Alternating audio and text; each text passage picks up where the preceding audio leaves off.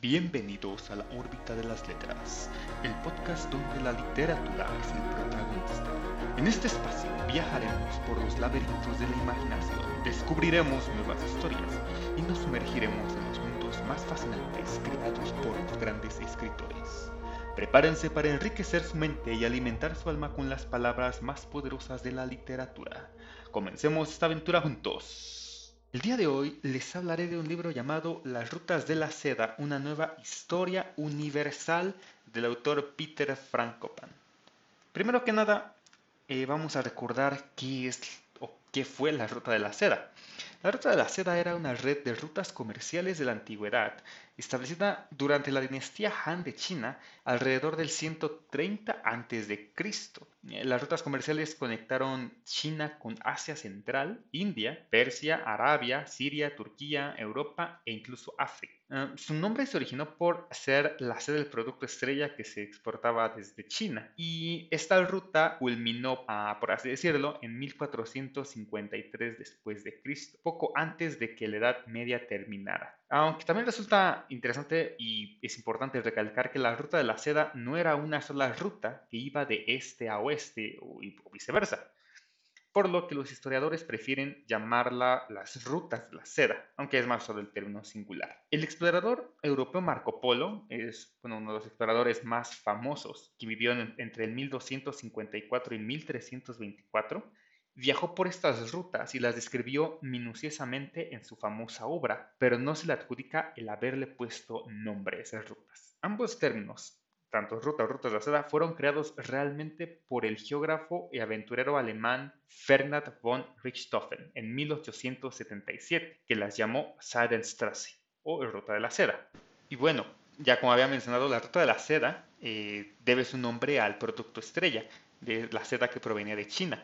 Pero en realidad esta, esta ruta o esta red de rutas comerciales eh, extendida por los tres continentes pues involucraba animales, eh, involucraba alimentos de todo tipo, eh, también piedras preciosas, accesorios, telas, minerales, y no solo eso, también se exportaba cultura, exportaba e importaba cultura. De allí la importancia de estudiar las rutas de la seda, ya que hubo pues grandes avances tecnológicos que se fueron intercambiando durante estas épocas. Y ahora por qué recomendar el libro.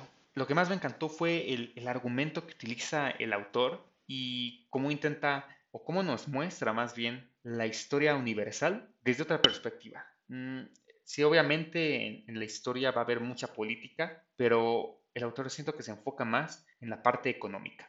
Y nos muestra o nos, nos dice en, su libro que las interacciones pues, entre, entre los pueblos que conectaban estas rutas de la seda eh, o estas civilizaciones que se encontraron en ese, en ese inter fueron mucho más importantes para los asuntos globales que los desarrollos que las historias pues, occidentales nos suelen presentar para trazar una línea casi siempre desde la antigua Grecia y el Roma hasta el Renacimiento. Como ya sabemos, casi siempre se estudia un poco sobre las civilizaciones eh, antiguas, incluyendo un poco a Mesopotamia, un poco de Persia, y de ahí nos saltamos a Grecia, Roma, Edad Media en tan solo algunos países de, Europa, saltamos al Renacimiento y de ahí regresamos a la, o más bien llegamos a la Revolución Industrial. Y en el libro nos vamos a encontrar con la creación, nos vamos a empezar desde la creación de las rutas de la seda y nos va a ir mostrando pues diferentes rutas. Va a haber la ruta de la fe, la ruta de la cristiandad, vamos a encontrar con la ruta de las pieles, la ruta de los esclavos, bastante importante, ya que de ahí nos va a surgir también la ruta hacia el nuevo mundo. También va a ver, nos va a contar sobre el avance vikingo, nos vamos a ver un poco sobre las cruzadas y un poco sobre la política europea del siglo XIX, que aparentemente dices, pues la ruta de la seda no que acabó antes de la edad antes de que culminara la Edad Media, pues no, el autor nos dice que las rutas de la seda aún siguen presentes. Tal vez no de la forma en que las veíamos como antes, pero pues las rutas comerciales siguen vigentes a la fecha y ahora hay rutas que cubren todo el mundo, ya no solo eh, pues de Asia a Europa, como se conocían eh, a grandes rasgos inicialmente.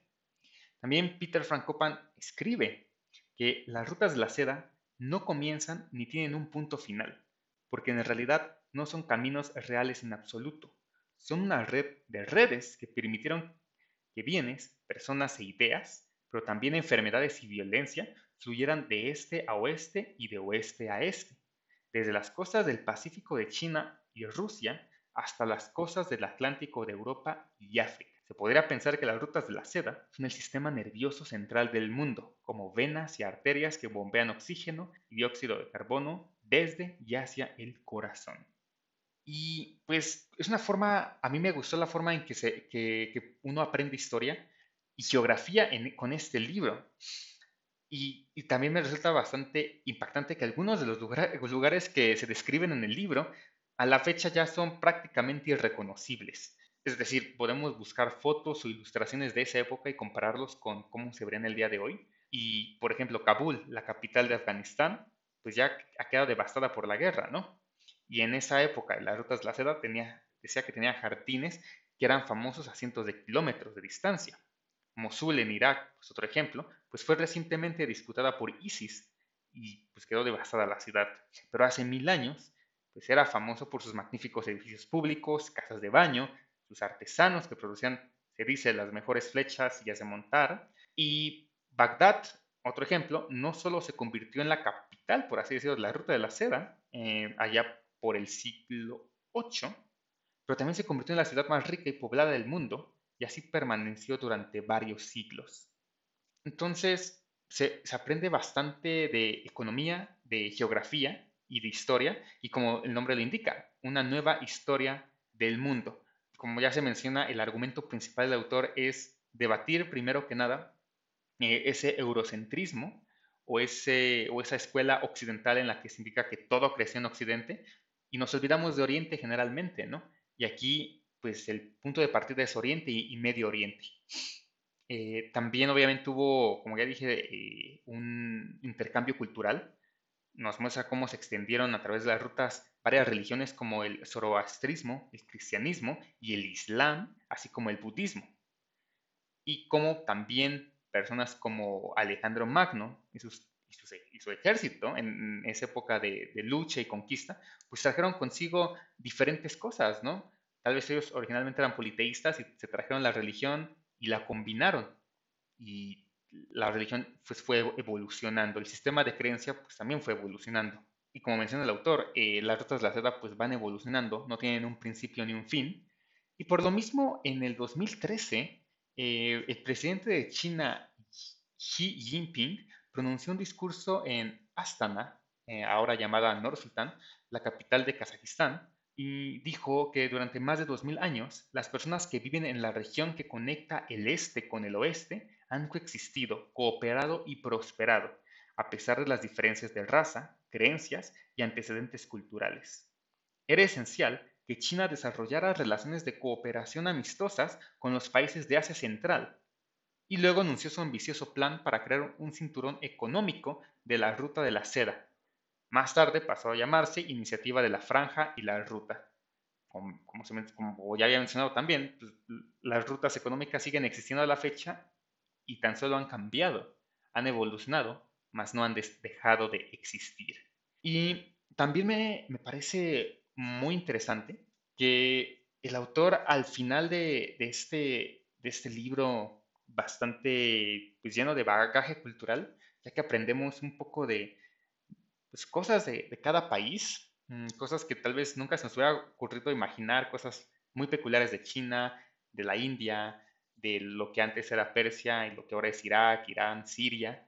Pues, nos, va mostrando pues cómo el Medio Oriente, o, él culmina con que el Medio Oriente va a volver a ser el centro de la Tierra. En su momento lo fue, ahí se puede decir que ahí nacieron las primeras civilizaciones, eh, después obviamente se fueron eh, creando las rutas, y dice que todo el, el, el, por así decirlo, el centro de gravedad económico que actualmente radica o se está moviendo entre Estados Unidos y China, quizás es muy probable que estemos presenciando actualmente, pues ese, ese giro económico y que esté regresando al, al Medio Oriente. Pero también eh, explica por qué ocurren los, o por qué están ocurriendo varios eventos catastróficos eh, causados por el hombre, obviamente, me refiero a las guerras en esas regiones de Medio Oriente, Y en el libro explica también la forma en que los países conquistadores, pues, entre ellos Reino Unido y Francia, los más importantes, y Estados Unidos, pues se repartieron los países de África y los países de Medio Oriente y por qué existen ciertos conflictos entre ellos. Pues se mencionaba que por qué se repartieron el territorio de los países de tal o tal forma. Y generalmente pues son los recursos económicos lo que, los que lo motivaron a dividirlo de cierta forma para que cada país o cada potencia pues terminara a fin de cuentas metiendo su mano dentro de esos países. Entonces, esta fue la recomendación.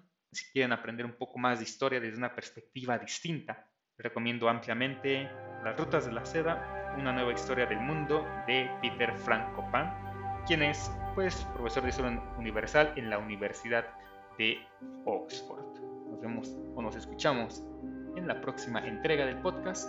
Tenga un buen día, buena tarde y buena noche.